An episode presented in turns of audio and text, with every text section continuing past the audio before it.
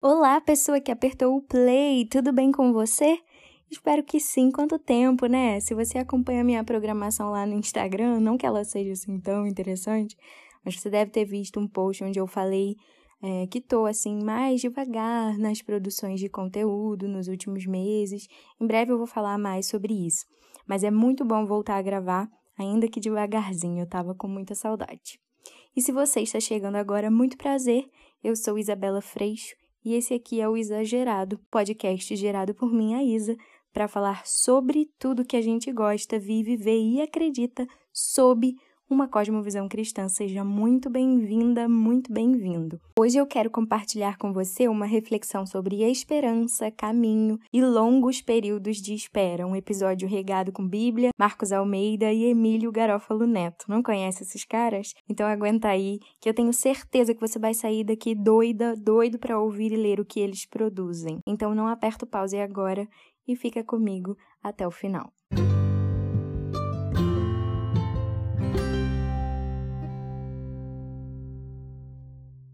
Para quem está com pressa, o maior pesadelo é a espera. Você quer agir, mas depende de outras partes. Você quer respostas e precisa aguardar que outros falem. Você quer decidir, mas ainda não lhe foi dado o poder de escolha. Tudo que pode ser feito no momento é esperar. E às vezes, não só por um momento, mas por longos períodos de tempo. Esperar no modo contínuo, gerúndio, esperando. Há uma canção que diz que a espera não pode matar a esperança. E bem, eu acho que ela não deve, mas pode sim, infelizmente. Se a esperança estiver fincada em qualquer outro solo que não seja Cristo, vai morrer ao longo da espera, pouco a pouco, como uma planta sem água e sem luz do sol. Já em Cristo, a espera é mais leve, não é mais fácil, não, não, mas nele a gente encontra paz, a gente pode descansar enquanto espera e, mais importante, viver enquanto espera. Ele é a nossa esperança de uma vida perfeita no porvir, porque essa aqui agora pode sim até ser muito boa, mas ainda não é perfeita. Porque ele vive, podemos crer no amanhã, porque ele vive, podemos viver num hoje bem melhor do que teríamos se não estivéssemos nele. Nele há esperança até para uma árvore cortada. Nele, a espera não apenas é incapaz de matar a esperança, como pode fortalecer a fé, tonificar as emoções, a alma. Em Cristo, espera é escola. Mesmo no gerúndio, no modo contínuo, por longos períodos de tempo, ela não mata, pelo contrário, refina, impulsiona. Marcos Almeida, um dos meus artistas favoritos, que eu acredito que você deve conhecer, canta que esperar é sempre caminhar. E é verdade, mas só é verdade porque entre esperar e é sempre caminhar há o em ti. Vou explicar. A canção afirma assim, ó: Quando espero o mar se abrir, vejo meus pés sobre as águas. Quando espero o fogo arder, ouço a brisa suave. Eu espero em ti, embora sem saber. Como tu dirás, eu não sei, mas esperarei. Mesmo sem saber como tu dirás, dentro de mim reinará a tua paz, que me faz saber que esperar em ti é sempre caminhar. Esse em ti se refere a Cristo, o nosso solo firme para caminhar. Como diz um hino antigo em sua versão original no inglês, qualquer outro solo é areia movediça. Só é possível caminhar seguro em Cristo. E esperar nele é sempre caminhar, sempre em movimento. Assim é a nossa fé em Jesus Cristo. Enquanto esperamos ele agir numa área específica de nossas vidas, caminhamos em fé, mesmo sem saber o que Deus vai fazer, se vai dizer sim ou não. Confiamos que Ele tem o melhor, que todas as coisas cooperam para o nosso bem e então seguimos a caminhada, prosseguimos. Continuamos aprendendo de Sua palavra, perseverando na unidade com nossos irmãos, mantendo as atividades ordinárias e necessárias da vida no modo contínuo e na certeza de que o mais extraordinário já foi feito na cruz e tudo o mais que vier do Pai será sempre bom perfeito e agradável. ainda que demore segundo os nossos cálculos, ainda que não seja a resposta que nossos corações desejam. E eu disse que estamos esperando no modo contínuo porque, de um jeito ou de outro, a gente está sempre à espera.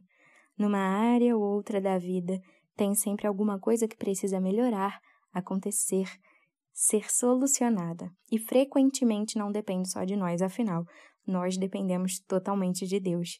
Então a gente fica esperando mesmo, esperando o dia em que ele vai resolver as nossas questões aqui por completo, esperando o grande dia em que todas as perguntas serão respondidas quando finalmente olharemos para o rosto do Eterno na vida glorificada que Cristo conquistou para nós.